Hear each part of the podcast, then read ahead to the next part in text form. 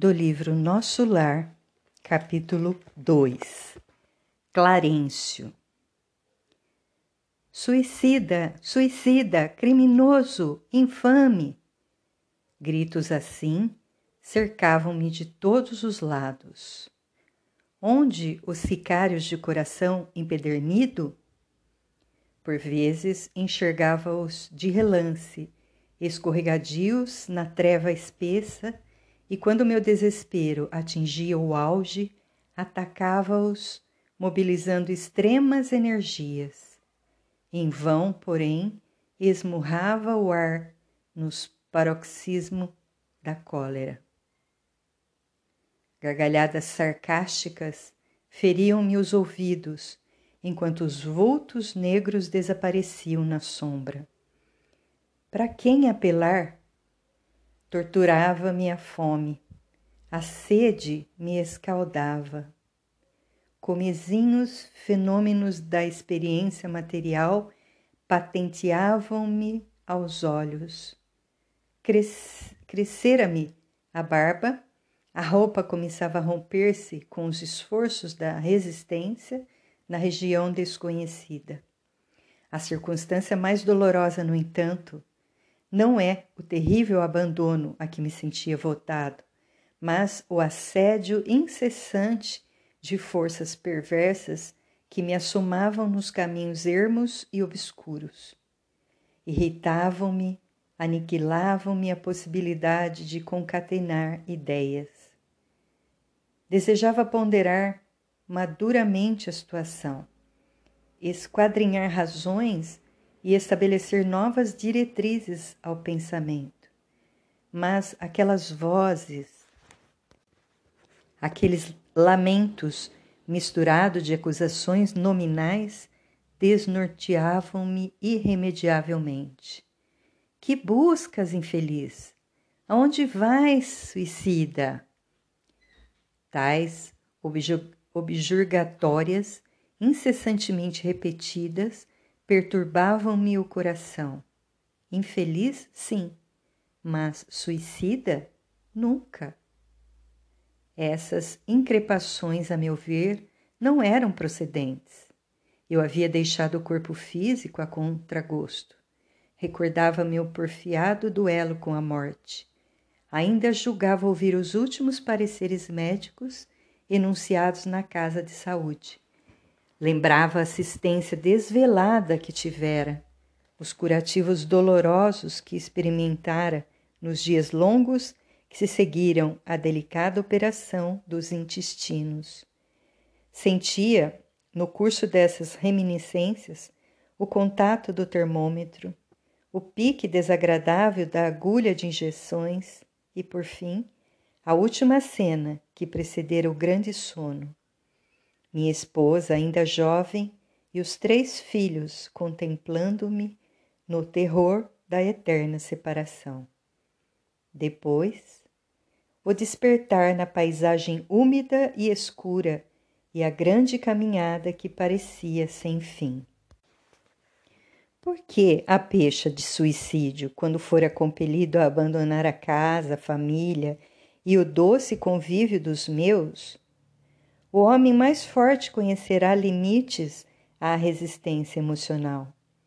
Firme e resoluto a princípio, comecei por entregar-me a longos períodos de desânimo e, longe de prosseguir na fortaleza moral, por ignorar o próprio fim, senti que as lágrimas, longamente represadas, visitavam-me com mais frequência, extravasando do coração.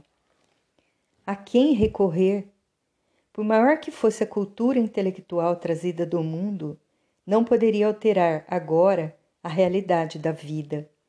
Meus conhecimentos, ante o infinito, semelhavam-se-me semelhavam-se a pequenas bolhas de sabão levadas ao vento impetuoso que transforma as paisagens. Eu era alguma coisa que o tufão da verdade carreava para muito longe. Entretanto, a situação não modificava outra realidade do meu ser essencial. Perguntando a mim mesmo se não enlouquecera, encontrava a consciência vigilante, esclarecendo-me que continuava a ser eu mesmo, com o sentimento e a cultura colhidos na experiência material. Persistiam as necessidades fisiológicas sem modificação. Castigava minha fome todas as fibras e, nada obstante, o abatimento progressivo não me fazia cair definitivamente em absoluta exaustão. De quando em quando, deparavam-se-me verduras que me pareciam agrestes em torno de humildes filetes d'água a que me atirava sequioso. Devorava as folhas desconhecidas, colava os lábios à nascente turva enquanto me permitiam as forças irresistíveis a impelirem-me para a frente. Muita vez suguei a lama da estrada, recordei o antigo pão de cada dia, vertendo copioso pranto. Não raro, era imprescindível ocultar-me das enormes manadas de seres animalescos que passavam em bando, quais feras insaciáveis eram quadros de estarrecer. Acentuava-se o desalento. Foi quando comecei a recordar que deveria existir um autor da vida, fosse onde fosse. Essa ideia confortou-me. Eu, que detestara as religiões no mundo, experimentava agora a necessidade de conforto místico médico extremamente arraigado ao negativismo da minha geração, impunha-se-me atitude renovadora. Tornava-se imprescindível confessar a falência do amor próprio a que me consagrara orgulhoso. E quando as energias me faltaram de todo, quando me senti absolutamente colado ao lodo da terra, sem forças para reerguer-me, pedi ao Supremo Autor da natureza me estendesse mãos paternais em tão amargurosa emergência. Quanto tempo durou a rogativa? Quantas horas consagrei a súplica de mãos postas, imitando a criança aflita? Apenas sei que a chuva das lágrimas me lavou o rosto, que todos os meus sentimentos se concentraram na prece doloro dolorosa. Estaria então completamente esquecido? Não era igualmente filho de Deus, embora não cogitasse de conhecer-lhe a atividade sublime, quando engolfado nas vaidades da experiência humana? Por que não me perdoaria o eterno Pai quando providenciava ninho às aves inconscientes e protegia bondoso a flor tenra dos campos agrestes? Ah, é preciso haver sofrido muito para entender todas as misteriosas belezas da oração. É necessário haver conhecido o remorso, a humilhação, a extrema desventura para tomar com eficácia o sublime elixir de esperança.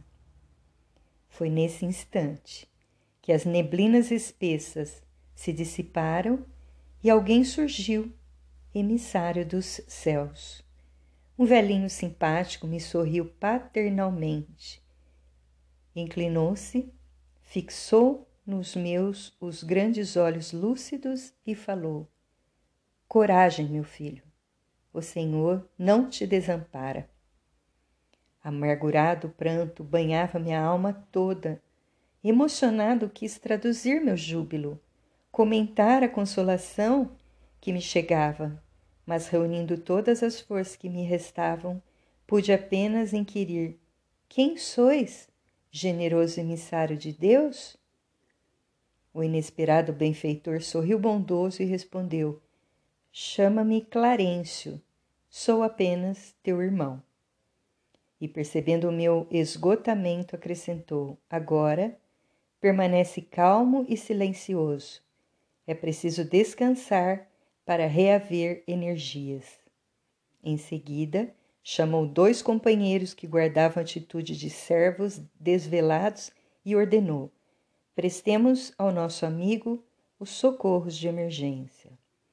Alvo lençol foi estendido ali mesmo, à guisa de maca improvisada, aprestando-se ambos os cooperadores a transportarem-me generosamente. Quando me alçavam, cuidadosos, Clarencio meditou um instante e esclareceu, como quem recorda inadiável obrigação. Vamos sem demora. Preciso atingir nosso lar com a presteza possível.